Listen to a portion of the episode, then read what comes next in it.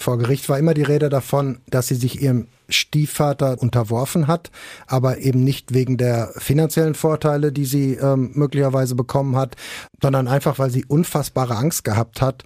Sie wurde ständig kontrolliert und war auch völlig isoliert. Es hieß zum Beispiel, dass sie die Wohnung nur verlassen durfte, wenn sie vorher Sex mit ihrem Stiefvater hatte. Ohne Bewährung. True Crime von hier.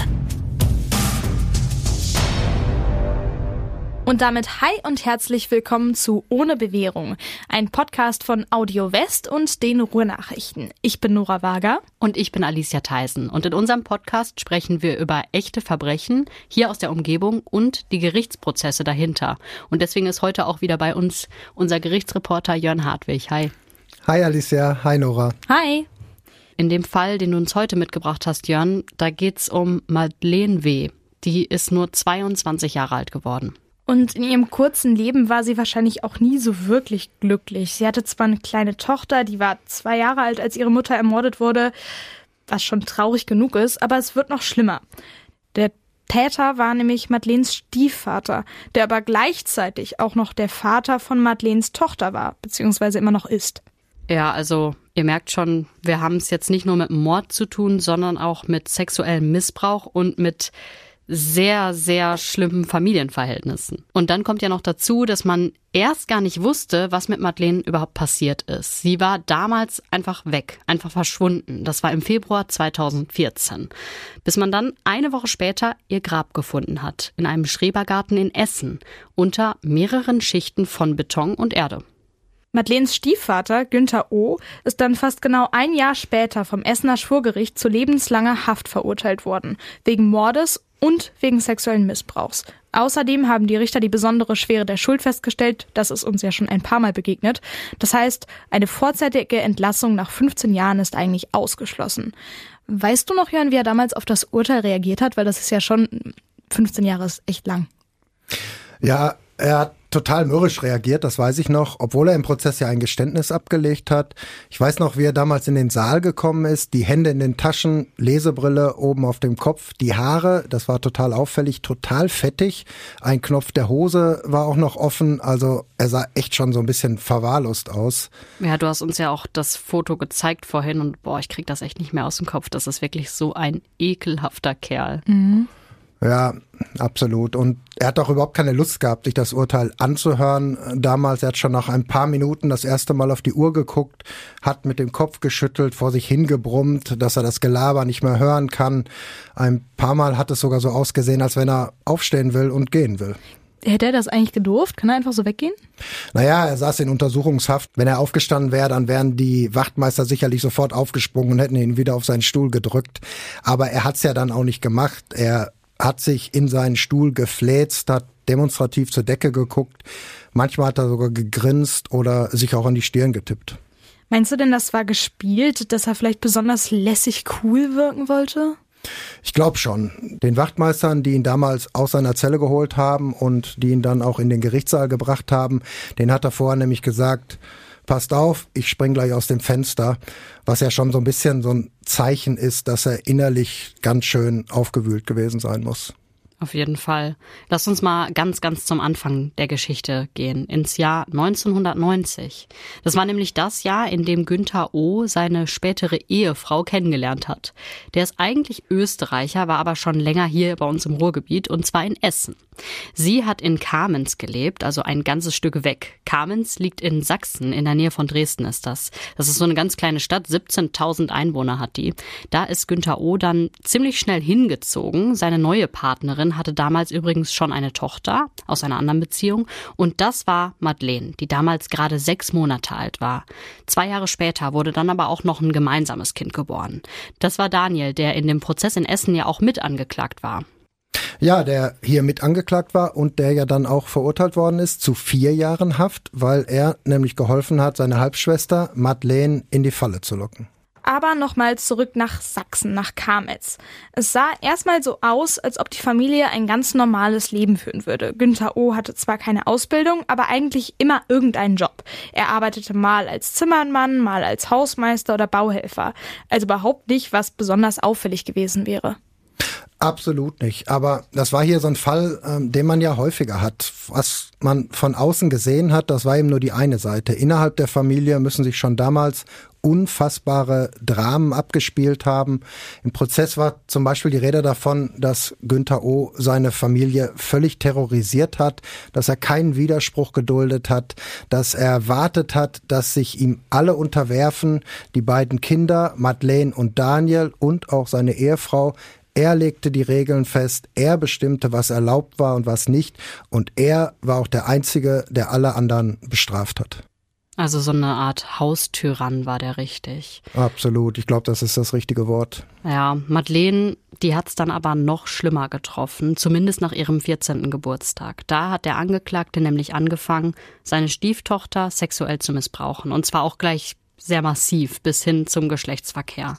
Als Gegenleistung hat sie dann Geld oder Geschenke bekommen, aber freiwillig hat sie das natürlich trotzdem nicht gemacht. Auf keinen Fall. Vor Gericht war immer die Rede davon, dass sie sich ihrem Stiefvater zwar unterworfen hat, aber eben nicht wegen der finanziellen Vorteile, die sie ähm, möglicherweise bekommen hat, sondern einfach, weil sie unfassbare Angst gehabt hat und ich glaube, auch überhaupt keine Möglichkeit gesehen hat, irgendwie aus dieser Situation rauszukommen. Sie wurde ständig kontrolliert und war auch völlig isoliert. Es hieß zum Beispiel, dass sie die Wohnung nur verlassen durfte, wenn sie vorher Sex mit ihrem Stiefvater hatte. Aber hat denn die Mutter davon gar nichts mitbekommen? Schwer zu sagen. Das hat die Polizei sie damals natürlich auch gefragt und da hat sie geantwortet, nein, ich habe nichts mitbekommen. Der Missbrauch hat natürlich auch immer dann stattgefunden, wenn sie nicht da war. Ganz klar. Das war dann entweder im Keller, da gab es wohl ein Matratzenlager oder auch im Ehebett. Das weiß man übrigens von Fotos und von Videos, die der heute 55-Jährige gemacht hat von Madeleine. Und äh, diese Fotos und Videos, die hat man später auch bei ihm gefunden. Auf manchen dieser Bilder, alles natürlich pornografische Fotos von Madeleine, ist eine rot-weiß gemusterte Decke zu sehen. Und genau diese Decke, die hat man dann später bei der Wohnungsdurchsuchung des Angeklagten von Günther O. gesehen, gefunden. Die lag nämlich immer noch auf dem Ehebett. Es ist übrigens gar nicht so selten, dass die Polizei sich diese Bilder ganz genau anguckt und zwar nicht nur den Missbrauch an sich, der da manchmal zu sehen ist, oder die Kinderpornografie, sondern ganz gezielt auch das Umfeld. Was ist noch auf den Bildern zu sehen, um äh, Anhaltspunkte dafür zu finden, wo hat das stattgefunden, in wessen Wohnung. Das habe ich wirklich bei ähm, schon einigen Prozessen jetzt so er erlebt. In diesem Fall waren die ganzen Durchsuchungen dann aber gar nicht in Kamenz, sondern hier bei uns im Ruhrgebiet. Die Familie ist dann nämlich 2009 von Sachsen hier hingezogen, und zwar nach Essen. Dahin, wo Günther O. ja schon vorher gewohnt hat. Hintergrund war jetzt aber nicht, dass er irgendwie gesagt hat, hier ist es schöner oder hier habe ich besonders melancholische Erinnerungen dran. Hintergrund war, dass Madeleine, die inzwischen 18 war, sich in Sachsen nach anderen Jungs umgeschaut hat. Das ist in dem Alter ja auch völlig normal. Und zwar nach Jungs in ihrem eigenen Alter. Und das wollte ihr Stiefvater unbedingt beenden. Deshalb hat er dann einfach entschieden, wir brechen hier alles ab und fangen Essen neu an. Der Freundeskreis, den sich Madeleine dann in Sachsen aufgebaut hatte, war damit natürlich wieder weg. Er hat sie von jetzt auf gleich aus ihrem sozialen Umfeld gerissen und natürlich die Frau und den Sohn auch. Ich glaube aber, dass Frau und Sohn ihm völlig egal waren bei dieser Entscheidung. Es ging ihm wirklich nur um Madeleine. Die wollte er wieder haben, die wollte er ganz für sich haben. Natürlich vor allem, um sie weiter sexuell zu missbrauchen. Ja, und dann ist was passiert, was noch mal schlimmer war und was vor allem Madeleine auf gar keinen Fall wollte. Sie ist nämlich von ihrem Stiefvater schwanger geworden. Im September 2011 hat sie dann ihre Tochter zur Welt gebracht. Und das muss ja ein absoluter Albtraum gewesen sein. Also klar, Nora, du hast ja gerade schon gesagt, das war für sie auch irgendwie ein, ein Halt, dieses Kind. Aber ich frage mich da, warum ist da nicht verhütet worden? Also weiß man das, Jörn? Also soweit ich das weiß, hat ihr Stiefvater das verboten. Und zwar mit voller Absicht. Günther O., der soll es darauf angelegt haben, dass Madeleine schwanger wird. Er wollte nämlich unbedingt noch ein zweites Kind haben. Ein Kind hatte er ja, Daniel, sein Sohn, der mit ihm dann ja auch auf der Anklagebank saß, aber er wollte noch ein zweites Kind haben. Mit seiner Frau, mit seiner Ehefrau ging das nicht, die konnte nämlich keine Kinder mehr kriegen. Und was hat man dann erzählt? Der Ehefrau, dem Sohn, Freunden und Verwandten, was hat man denn gesagt, wer der Vater ist? Das werden sich ja alle gefragt haben. Man hat einfach gesagt, das war ein One-Night-Stand von Madeleine mit einem Unbekannten nach einem Discoabend an Silvester mit viel Alkohol. Ja, und das war es dann wohl auch. Mehr Fragen wurden innerhalb der Familie dann wahrscheinlich auch gar nicht gestellt. Es ist natürlich so ein bisschen komisch, dass die Mutter da nicht nachhakt. Es geht ja immerhin auch um Unterhalt für das Kind. Deshalb will man ja auch wissen, wer der Vater ist. Aber in dieser Familie des Angeklagten, da gab es das einfach nicht. Da gab es wahrscheinlich gar nicht so ein Vertrauen oder ja, so eine, so eine persönliche Schiene, wo man sich einfach mal zusammengesetzt hat und miteinander ganz ehrlich, ganz ruhig gesprochen hat. Ja, und auch deswegen hat Madeleine dann versucht, auszubrechen. Ihre Tochter war da gerade neun Monate alt. Sie hatte auch schon quasi ihre Koffer gepackt und wollte gerade aus der Wohnung ihrer Eltern abhauen, als ihr Stiefvater plötzlich in der Tür stand. Der war ein bisschen früher nach Hause gekommen, weil er früher Feierabend hatte.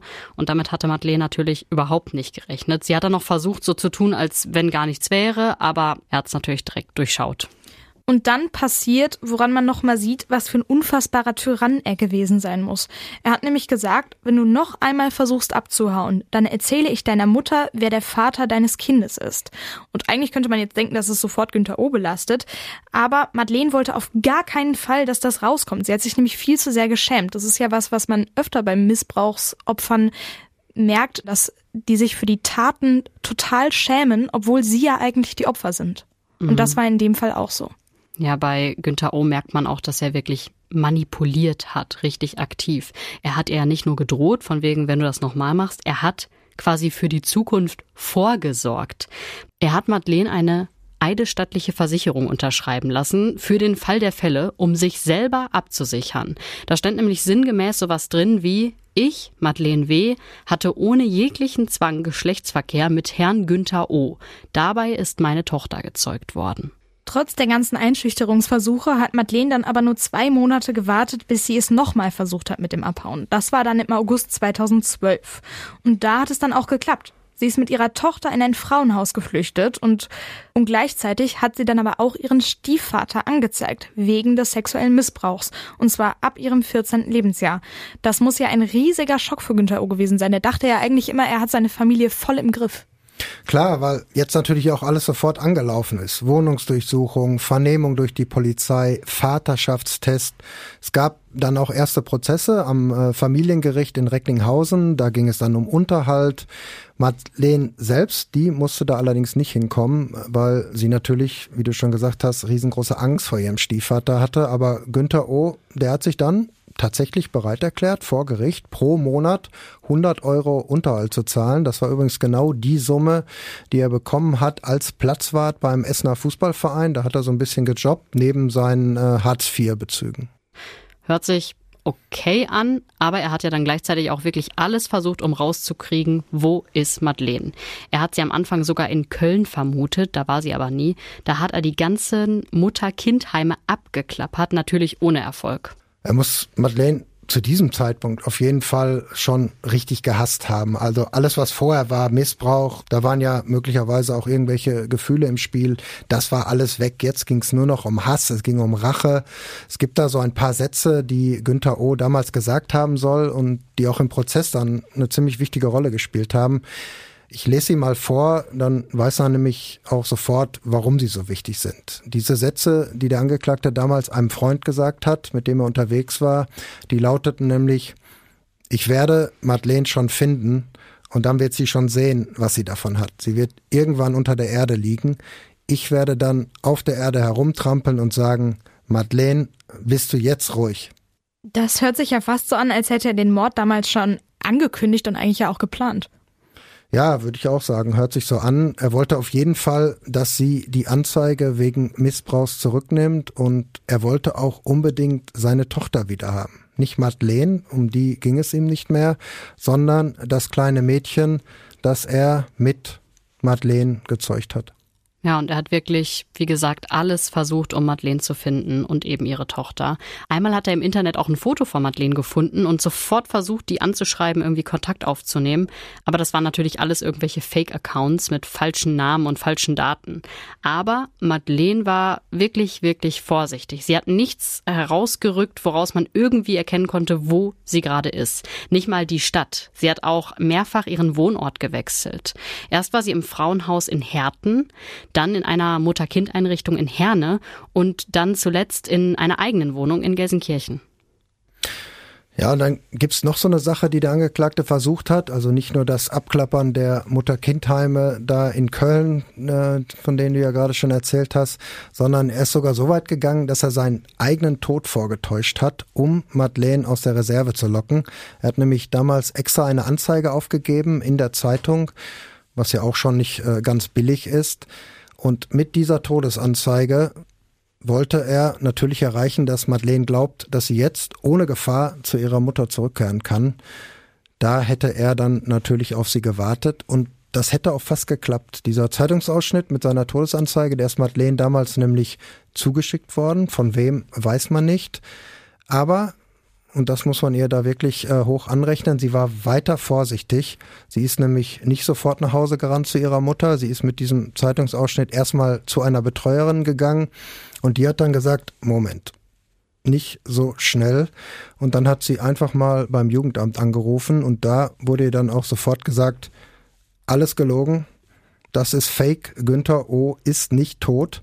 Der war nämlich vorhin noch bei uns, hat sich hier gemeldet, weil er wissen wollte, wo seine kleine Tochter ist, also die Tochter von ihm und von Madeleine.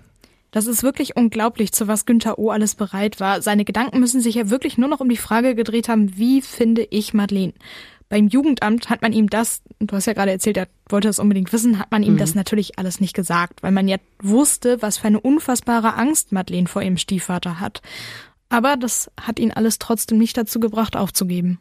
Nee, er hat sich einfach wieder was Neues ausgedacht und dazu brauchte er dann Daniel, also seinen leiblichen Sohn, der allerdings auch schon erwachsen war zu dem Zeitpunkt. Mit ihm zusammen hat er Madeleine dann in die Falle gelockt. Genau, Daniel, der hat nämlich damals Kontakt mit Madeleines Anwältin aufgenommen. Die kannte man jetzt ja, weil sie in dem äh, Familienprozess, in dem es um Unterhalt ging, da ist sie ja aufgetreten.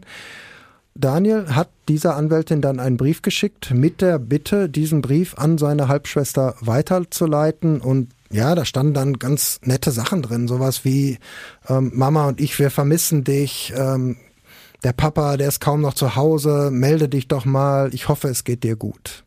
Aber das hat er doch bestimmt auch nicht freiwillig gemacht, oder? Ich glaube nicht. Also er selbst hat im Prozess immer gesagt, beziehungsweise nicht er selbst, sondern über seine Verteidiger, mein Vater hat mich dazu gedrängt und ja, ich glaube, es war auch wirklich so, dass er seinem Vater hörig war. Wir haben ja über diese Familientyrannen-Situation vorhin schon gesprochen. Und es war wohl wirklich so. Wenn der Vater gesagt hat, du machst jetzt, was ich sage, dann hat er das gemacht. Es gab da ein, eine Zeugin in dem Prozess, die hat Daniel mal so beschrieben. Sie hat gesagt, der ist doch nur eine funktionierende Puppe von Günther, also von seinem Vater. Das Schlimme ist, das mit dem Brief hat tatsächlich funktioniert. Madeleine hat sich bei ihrem Halbbruder gemeldet. Also an sich, ja gut, warum auch nicht. Was Daniel da geschrieben hat, das war auch wirklich nett, wenn er es denn überhaupt selbst geschrieben hat. Weil es kann natürlich auch sein, dass auch wieder dahinter Günther O gesteckt hat. Klar, die beiden, die haben aber auf jeden Fall lange telefoniert damals, haben gechattet und was Madeleine allerdings nicht wusste und was ja auch wieder absolut gemein ist, bei diesen Gesprächen mit ihrem Halbbruder, da hat der Angeklagte Günther O. ganz oft mitgehört. Manchmal hat er auch direkt mit ihr geschrieben unter dem Namen seines Sohnes. Er hatte nämlich alle Zugangsdaten dafür. Ich stelle mir das total gruselig vor, dass sie dachte, sie telefoniert endlich wieder mit ihrem Bruder, mit ihrer Familie, von der sie sich ja zumindest von der, die sie mochte, sich trennen musste. Und dann sitzt der Stiefvater die ganze Zeit im Hintergrund und hört alles. Das ist wirklich eine gruselige Vorstellung. Und hat vor allem auch alle Zugangsdaten. Ich meine, wie krank ist denn das? Wirklich. Ja, aber das hat einfach damit zu tun, dass er der absolute Boss war und ähm, ja, sein Sohn, obwohl er ja auch schon erwachsen war, alles gemacht hat, was sein Vater gesagt hat. Terrorisiert hat, ja. Daniel bzw. Daniel und der Stiefvater haben dann auch schnell ein Thema gefunden, mit dem sie Madeleine packen konnten. Und das war nämlich Geld. Ihr ging es nicht wirklich gut finanziell. Sie hatte zwar eine eigene Wohnung, aber keinen Kühlschrank und keine Waschmaschine. Und da hat Daniel dann gesagt, ich helfe dir. Wir, wir müssen uns nur treffen. Und damit war Madeleine dann, muss man heute sagen, leider auch einverstanden. Ja, aber das war dann wieder die gleiche Situation, was sie nämlich nicht wusste. Auch da hat ihr Stiefvater Günther O. wieder mitgehört. Direkt danach hat er Daniel, also seinem Sohn, nämlich ähm, noch eine Nachricht geschickt, die lautete so, am Dienstag haben wir sie. Dienstag, das war der Tag, an dem man sich treffen wollte, an dem sich Daniel mit seiner Halbschwester, mit Madeleine treffen wollte. Und Daniel hat damals auch kurz geantwortet, nämlich mit einem Wort, und das war ja. Und genau so ist es ja dann auch gekommen. Die beiden haben sich für den 11. Februar 2014 verabredet am Gelsenkirchener Hauptbahnhof. Sie ist auch gekommen. Sie hat ihre Tochter morgens noch in die Kita gebracht und ja, ich glaube, sie hat sich wahrscheinlich auch gefreut, Daniel wiederzusehen. Die haben ja nun mal ähm, telefoniert und es hörte sich ja auch alles nett an. Und am Anfang war ja auch alles gut. Sie dachte tatsächlich, dass er jetzt mit ihr zum Mediamarkt fährt, um ihr einen Kühlschrank zu kaufen, um eine Waschmaschine zu kaufen. Sie hat sich einfach komplett darauf verlassen, dass sie an diesem Morgen völlig sicher war. Daniel, der hat ja auch vorher noch eine Nachricht geschrieben, in der sinngemäß drin stand, ich zahle alles, mach dir keine Gedanken, ich gebe dir auch noch Geld, äh, damit es bis zum Ende des Monats reicht. Aber als die beiden dann im Auto saßen, da wurde dann auf einmal alles ganz anders. Da sprang nämlich plötzlich auch Madeleines Stiefvater mit in den Wagen. Der hatte sich die ganze Zeit hinter einem Stromgassen versteckt. Was für eine unfassbare Horrorvorstellung, echt. Also das muss für Madeleine so ein Schock gewesen sein. Ich meine, die sitzt in diesem Auto und in dem Moment merkt sie ja dann, ey, das war alles eine Falle, das war alles gelogen von Daniel. Was sie ihrem Halbbruder dann ja auch direkt gesagt hat. Sie hat gesagt, ich wusste doch, dass ich dir nicht vertrauen kann. Sie muss in dem Moment unfassbare Angst bekommen haben, weil ihr ja bewusst war, das ist, die haben mich echt hinters Licht geführt, die haben mir irgendwas vor. Sonst hätten sie das ja alles nicht veranstaltet. Auf jeden Fall der Stiefbruder, der hat das auch später im Prozess zumindest über seinen Verteidiger erklären lassen. Da hieß es nämlich in dieser Erklärung, Madeleine war total erstarrt, sie hat überhaupt kein Wort mehr rausgekriegt. Aber das falsche Spiel ging ja dann noch weiter. Ihr Halbbruder, der hat, also Daniel, der hat sie dann nämlich erstmal beruhigt. Der hat nämlich gesagt, Madeleine, mach dir keine Sorgen. Wir wollen nur reden. Die Mama, die kommt auch. Aber das war eben auch gelogen. Die Fahrt ging nämlich dann nicht so, wie sie dachte, zum Mediamarkt. Die Fahrt ging zum Schrebergarten des Angeklagten, den er erst äh, im Sommer zuvor gemietet hatte, der noch relativ neu war. Madeleine kannte ihn nicht, sie wusste nicht, ähm, wie es da aussieht, wo sie da hinkommt. Man ist dann in die Laube gegangen und auch da hat Daniel, also ihr Halbbruder, immer noch gesagt, die Mama, die kommt gleich, obwohl das eigentlich, und das muss sie damals wahrscheinlich auch schon, ähm, muss ihr schon klar geworden sein, obwohl das eigentlich äh, nicht funktionieren konnte, weil die Mutter, die hat nämlich um diese Zeit immer gearbeitet. Es war gerade mal 10 Uhr morgens. Und dann ist ja auch noch, ja, was passiert, wo sie dann wahrscheinlich innerlich völlig zusammengebrochen ist. Dann ist ihr Halbbruder nämlich auch noch weggegangen. Ja, das heißt, sie war dann einfach komplett alleine mit ihrem Stiefvater, der sie ja wirklich abgrundtief gehasst hat, gesucht hat, Rache wollte und der sie ja mit Hilfe seines Sohnes hier hingelockt hat im Februar in irgendeine Schrebergartenlaube morgens, wo wirklich sonst kein Mensch war. Prozess hieß es dann später, dass Madeleine wahrscheinlich noch versucht hat zu fliehen, aber klar, sie hatte natürlich keine Chance Ihr Stiefvater, der hat sie laut Urteil brutal niedergeschlagen, wahrscheinlich sogar mit einem Hammer. Dann hat er sie geknebelt mit einem weiß-braun karierten Geschirrtuch. Dabei hat er die Enden hinter ihrem Kopf zusammengebunden, sodass sie auch durch den Mund nicht mehr atmen konnte. Madeleines Hände und die Beine wurden zusammengebunden. Dafür hat er braune Lautsprecherkabel benutzt.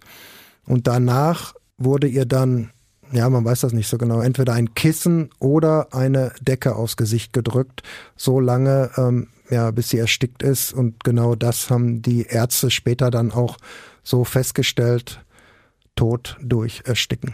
Worauf ich gerade nicht klarkomme, ist dieser Halbbruder Daniel. Also der lockt die in die Falle, dem ist das komplett bewusst und dann lässt er sie da einfach alleine mit diesem Stiefvater in dieser Laube. Vor allem nachdem die vorher noch die ganze Zeit miteinander telefoniert hatten und irgendwie wieder so ein Verhältnis aufgebaut hatten, ein Vertrauensverhältnis.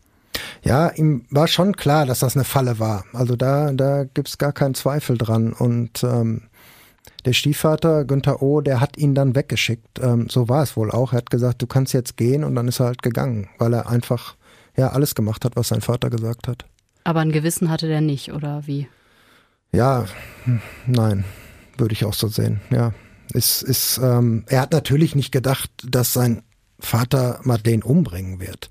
Es war immer die Rede davon, dass die irgendwie weggeschafft werden soll, ähm, dass sie ähm, ja untertauchen soll, dass sie irgendwo hingebracht werden soll, weil die beiden sich nämlich wohl vorgestellt haben, wenn Madeleine weg ist, dann geht es auch mit dieser Missbrauchsanzeige nicht weiter. Dann wird es einfach fallen gelassen. Und Madeleine hat aber versucht, sich da noch zu wehren, oder? Ja, man hat nachher, Leichen werden ja obduziert, ähm, da hat man dann unter neben den ganzen Verletzungen, die sie hatte, unter ihren Fingernägeln auch ähm, ja, Hautpartikel gefunden von ihrem Stiefvater. Und das ist eigentlich immer so ein Zeichen, dass man sich gewehrt hat, dass man ja den anderen sich da festgekrallt hat, gekratzt hat vielleicht. Und außerdem hat man noch festgestellt, dass sie hatte so Ohrstecker getragen, herzförmige Ohrstecker. Und ähm, einen hat man in der Gartenlaube gefunden. Der andere, der war noch in ihrem Ohr, aber das, der fällt ja auch nicht einfach so heraus. Also da muss irgendein ähm, Kampfgestehen da ähm, stattgefunden haben. Aber wie gesagt, es war klar, sie hatte keine Chance. Sie war knapp 1,70 Meter groß, wog nur 54 Kilo und ihr Stiefvater Günther O., ja, der hat äh, locker das Doppelte auf die Waage gebracht. Was nach Madeleines Tod passiert ist, ist dann nicht so ganz klar. Entweder hat Günther O. jetzt angefangen, das Grab auszuheben, oder er hat es schon vorher ausgehoben. Er hatte die Nacht zuvor nämlich schon in diesem Schrebergarten in der Laube übernachtet. Was seine Frau übrigens nicht wusste, sie hat nämlich gedacht, er wäre auf einer Beerdigung in Sachsen und würde da beim Freund übernachten. Das hat ihr nicht nur ihr Mann erzählt, sondern übrigens auch ihr Sohn. Daran sieht man nochmal, dass Daniel nicht nur eine Nebenrolle gespielt hat und irgendwie von nichts wusste und nur benutzt wurde, sondern der wusste schon, was passiert, der war mittendrin. Mhm. Absolut, das glaube ich auch, haben die Richter nachher ja auch so festgestellt. Das Grab, das haben damals übrigens zwei Leichenspürhunde gefunden, Abby und Miss Marple, so sollen die geheißen haben. Süß. Mit denen war die Polizei dann damals zu dieser Schrebergartenanlage in Essen gefahren, weil man ja natürlich schon vermutet hat, dass etwas ganz Schreckliches passiert ist. Ich meine, Madeleine hat ihre Tochter damals nicht wieder aus der Kita abgeholt. Ihr Telefon war aus und äh, sie war einfach ja überhaupt nicht mehr auffindbar. Und wir hatten ja vorher den Stiefvater, der beim Jugendamt vorbeigekommen ist, um unbedingt herauszufinden, wo sie ist. War ja klar, dass sie bedroht wird. Plus die Anzeige wegen des sexuellen mhm. Missbrauchs, klar. Ja, deshalb hat man natürlich auch bei ihm gesucht, klar. Mhm. Und damit hatten die Ermittler ja auch recht. Also die Leichenspürhunde haben in dem Schrebergarten direkt angeschlagen in dieser Schrebergartenparzelle in der Essener Kleingartenanlage. Und da haben die Polizisten dann angefangen zu buddeln. Ja, das war auch gar nicht so einfach. Die Grube, die Günther O. ausgehoben hatte, die war, hat man nachher natürlich dann alles so rekonstruieren können, die war 1,35 Meter lang, 60 Zentimeter breit und etwas über 1,10 Meter tief. Die Polizisten, die gehen davon aus, dass der Angeklagte, also das Günther O., dafür wahrscheinlich so zwei Stunden gebraucht hat, um dieses Grab für Madeleine da auszuheben. Alicia hatte ja vorhin erzählt, dass es in diesem Schrebergarten ja eigentlich total leer war, irgendwann im Februar morgens. Da ist ja keiner normalerweise im Schrebergarten. Aber ist das keinem aufgefallen, dass er da einfach angefangen hat, so ein Loch zu buddeln? Ein bisschen Angst hat er wahrscheinlich schon gehabt, dass da jemand vorbeikommt, vor allen Dingen so ein Loch zu buddeln. Ich meine, er hat ja jetzt nicht nur ein bisschen gehakt oder mal ein bisschen umgegraben, äh, was man, glaube ich, bin jetzt kein Gartenexperte, was man im Februar, glaube ich, auch noch nicht macht, aber ja. er hatte da noch so eine Sitzecke und ähm, da soll er dann den Sonnenschirm genommen haben. Da war so ein Sonnenschirm an dieser Sitzecke, den hat er aufgespannt und den hat er dann so schräg über die äh, Grube gelegt, so dass er schon ja so ein bisschen ähm, abgedeckt war, falls dann doch mal, du sagst, jemand vorbeikommt. Ein Sichtschutz, auch nicht gerade unauffällig, so ein Sonnenschirm im Februar. Ja, aber wahrscheinlich war einfach keiner da. Morgens im Februar, ich meine, wer geht da in seinen Garten? Also mhm. normalerweise äh, macht man es nicht. In diese Grube, die hatte Madeleine dann hineingelegt und zwar genau so, wie sie war. Verschnürt. Hört sich jetzt vielleicht ein bisschen komisch an, aber so, so war es. Das ist einfach das Bild. Verschnürt wie ein Paket, so ist es auch gesagt worden im Gericht. Das Geschirrtuch, das hatte sie immer noch über ihrem Gesicht, war immer noch vor ihrem Mund gebunden. Er hat dann erst eine Schicht Erde über sie geschaufelt. Dann hat er zwei Säcke Garten- und Landschaftsbeton drüber gekippt, also Fertigbeton, hat alles mit Wasser gewässert. Dann kam wieder eine Schicht Erde, dann nochmal Beton. Den Beton, den hat er übrigens schon gekauft gehabt, einen Tag vorher in einem Baumarkt, fünf Säcke zu 32,25 Euro. Das hat man auch nachgeprüft. Das war am Nachmittag um kurz vor drei. Wahnsinn, was ihr alles mitschreibt. 32,25 Euro. Ja, manchmal schreibt man das mit, manchmal auch nicht. Manchmal schreiben wir fünf Säcke, circa 30 Euro. Also genau. Doch, der Jörn ist ein ganz genauer. Ja, der, der Ich habe es mitgeschrieben, deshalb habe ich es jetzt auch so erzählt, weil ich es einfach wiedergefunden habe. Äh, aus dem Kopf hätte ich das natürlich nicht mehr gewusst. Was man aber auf jeden Fall merkt, ist, das ist geplant und durchdacht. So von wegen erst Erde, dann Fertigbeton, dann wieder Erde. Und deswegen ist er auch nach der Tat nochmal in einen Baumarkt gefahren und hat noch sechs Säcke Rindenmulch, eine Rolle Unkrautvlies und Zuckerhutpflanzen gekauft. Dafür hat er dann übrigens äh, nochmal 28,34 Euro ausgegeben. Ich sage ja, das ist ein ganz genauer, der Jörn. ja, aber das hat man auch überprüfen können damals. Und mit diesem Einkauf, mit diesen Pflanzen hat er quasi das ja, Grab von Madeleine so gestaltet, dass es einfach aussah wie ein ganz frisch angelegtes Beet im Februar. Ähm, meinst du eigentlich, der hat wirklich gedacht, dass man das nie finden würde? Weil es war ja eigentlich klar, dass die Polizei direkt ihn verdächtigt und bei ihm auf der Matte steht. Madeleine hatte ihn ja, wie gesagt, wegen des sexuellen Missbrauchs angezeigt. Und man wusste ja auch, dass sie wirklich riesige Angst vor ihm hatte. Man hat ja sogar ihren Wohnort die ganze Zeit geheim gehalten. Kann schon sein, dass er gedacht hat, ähm, das Grab findet man nicht. Ähm, er hat auf jeden Fall sicherlich nicht damit gerechnet, dass die Leichenspürhunde anschlagen werden, weil er die Leiche ja einbetoniert hatte. Aber ja, da hat er die Hunde einfach unterschätzt, muss man so sagen. So Leichenspürhunde, das sind natürlich ganz besonders ausgebildete Hunde. Die hatten wir ja schon mehrfach in unseren Fällen. Nach Angaben der Polizei gibt es in Nordrhein-Westfalen rund 300 Diensthunde. Die unterstützen die Beamten dann bei Ermittlungen. Es gibt sogar eine ganz eigene Zucht dafür in Schloss Holte-Stukenbrock. Das ist eine kleine Stadt südlich von Bielefeld. Da werden von der Polizei belgische Schäferhunde gezüchtet. Es können aber auch ganz andere Rassen angekauft werden, die werden dann von der Polizei ausgebildet. Das ist immer ein bisschen anders. Der erste Schritt ist aber immer die Ausbildung zum Schutzhund. Und wer dann auffällt, besonders talentiert ist, gut Kommandos lernt oder so, der wird dann weiter ausgebildet zum Spürhund. Für Rauschgift zum Beispiel, das kennt man ja auch aus dem Fernsehen. Aber zum Beispiel auch für Sprengstoff, Schusswaffen oder sogar für Datenspeicher, also zum Beispiel USB-Sticks. Oder eben wie in diesem Fall zum Auffinden von Leichen. Leichenspürhunde können im Kern zwei Sachen. Sie können Leichengeruch aufspüren und Blutgeruch.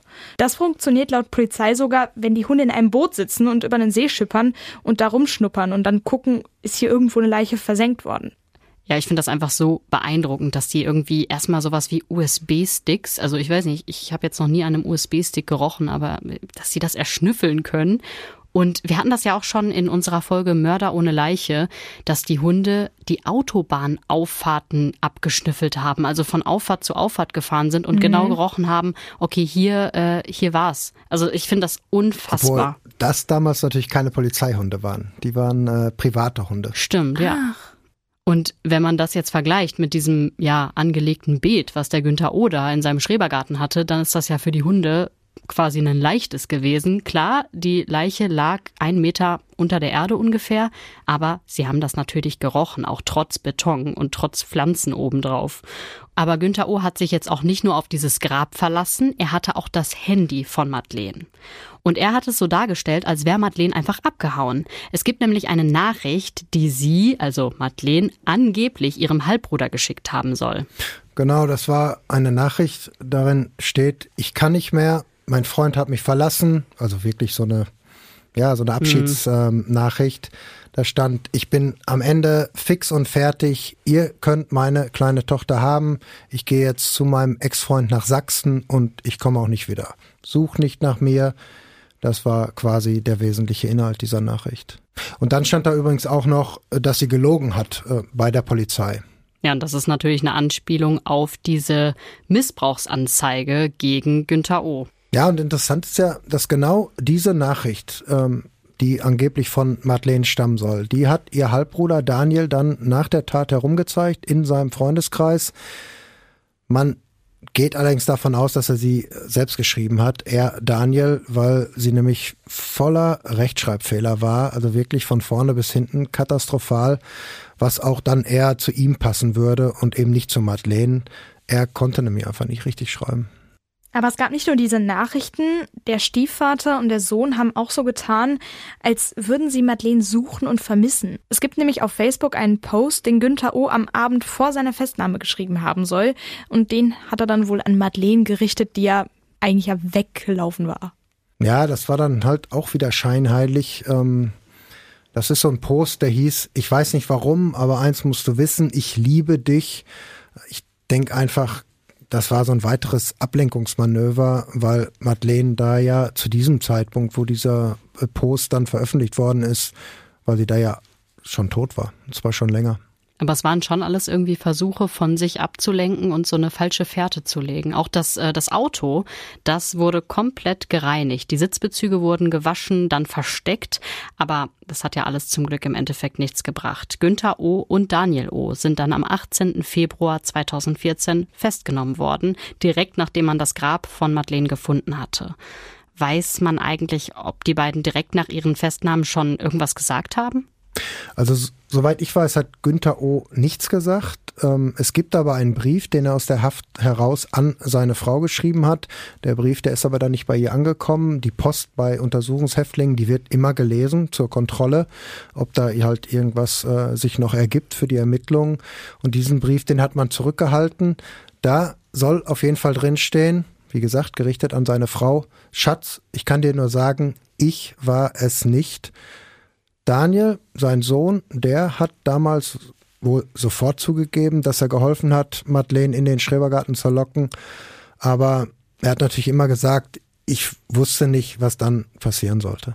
Wie war das denn dann eigentlich im Prozess? Was haben die beiden dann gesagt? Ja, sie selbst haben gar nichts gesagt. Es gab nur diese Erklärung ihrer Verteidiger. Kann man als Geständnis werten, haben die Richter auch so gemacht. Aber zumindest im Fall von Günther O., da war da von Reue zum Beispiel überhaupt nicht zu spüren.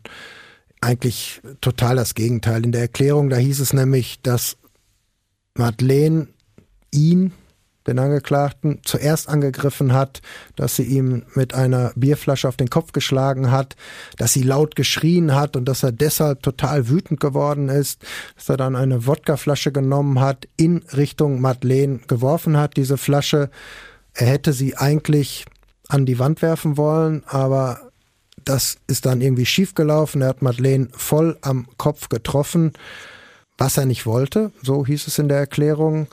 Er wollte einfach nur, dass sie aufhört zu schreien.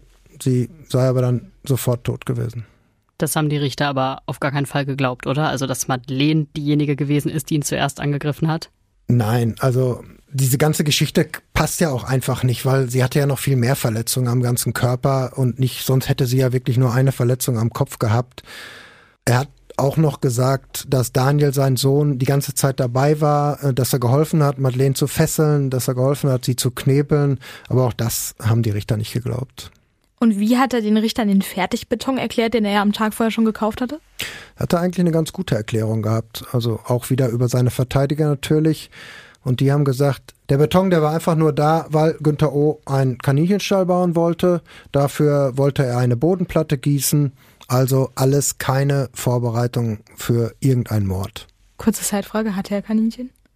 Weiß ich nicht, ob er Kaninchen hatte, aber es war immer die Rede davon, dass er einen Kaninchenstall bauen wollte. Er wollte Vielleicht, welche kaufen. Äh, wollte, normalerweise baut man ja erst den Stall und besorgt sich dann die Kaninchen. Ne? Das ergibt aus einer Fluchtperspektive Sinn. Ähm, wie ist das denn mit Daniel gewesen? Was haben seine Verteidiger für ihn erklärt?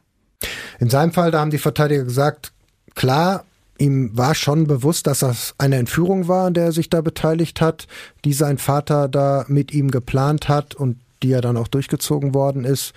Und ähm, die Verteidiger haben auch erklärt, dass er, wie vorhin schon gesagt, in der Schrebergartenlaube mit war, dann aber weggeschickt worden ist, wovon die Richter ja auch ausgegangen sind, dass Madeleine ermordet werden sollte. Damit hätte er auf jeden Fall nie gerechnet. Er sei einfach davon ausgegangen, wir haben davon ja schon kurz drüber gesprochen, dass sein Vater Madeleine bei einem Freund verstecken wollte. Kassel ähm, war da die Stadt, von der die Rede war, damit sie eben nicht mehr auffindbar äh, ist und damit sich diese Missbrauchsanzeige äh, dann möglicherweise in Luft auflöst, was natürlich völliger Quatsch ist. Aber vielleicht haben die das wirklich geglaubt. Ich finde es krass, dass sein eigener Vater, Günther O., ihn ja wirklich noch reingeritten hat vor Gericht, also gesagt hat, hey, der war die ganze Zeit bei mir und den dann ja auch vielleicht zu Unrecht oder wie die Richter finden, zu Unrecht mitbeschuldigt hat. Ja, aber das ist vielleicht einfach so ein bisschen seine Art, dass er, er bestimmt, wie es läuft, wie es zu laufen hat und äh, wie die Wahrheit dann am Ende auch aussehen soll. Aber hat ja dann nicht geklappt. Also davon sind die Richter nicht ausgegangen. Die Richter sind wirklich davon ausgegangen, dass Daniel diese Schrebergartenlaube verlassen hat, bevor Madeleine angegriffen worden ist, bevor sie gefesselt worden ist. Wie war das eigentlich mit Madeleine? Hatte die nicht irgendwelche Freunde oder Freundinnen, mit denen sie hätte reden können, also die ihr vielleicht auch geholfen haben in der Zeit, in der sie sich versteckt hat?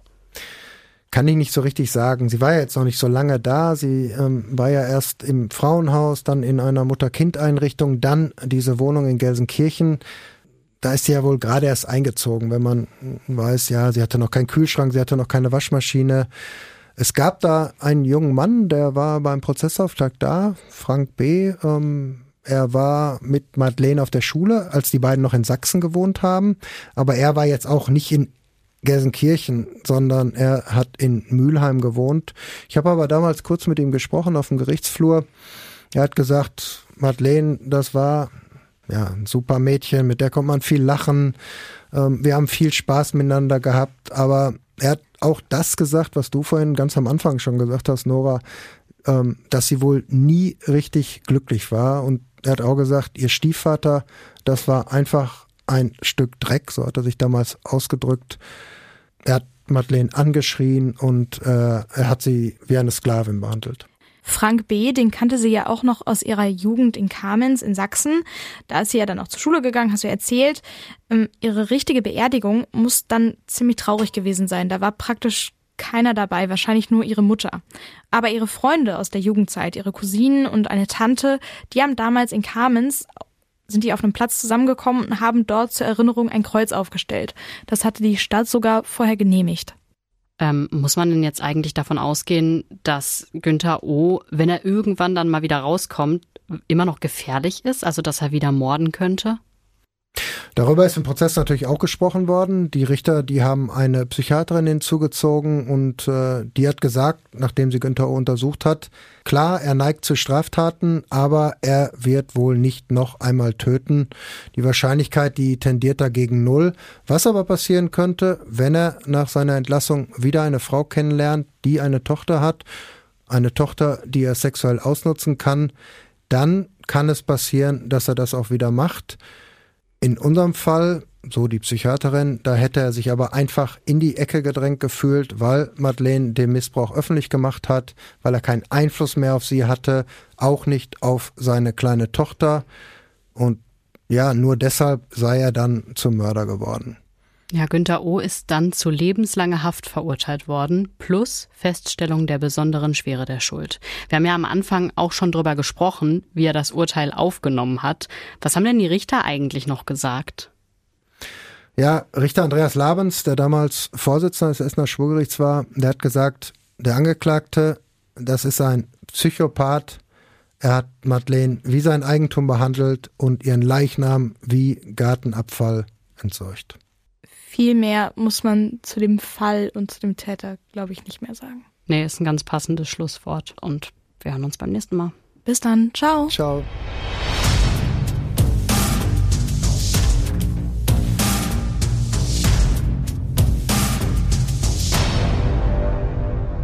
Und falls ihr irgendein Verbrechen bei euch um die Ecke habt, über das ihr hier im Podcast mal gerne was hören würdet, dann schreibt uns gerne bei Instagram an ohne Bewährung. Und wir freuen uns natürlich immer über positive Bewertungen bei Apple Podcast und bei Spotify.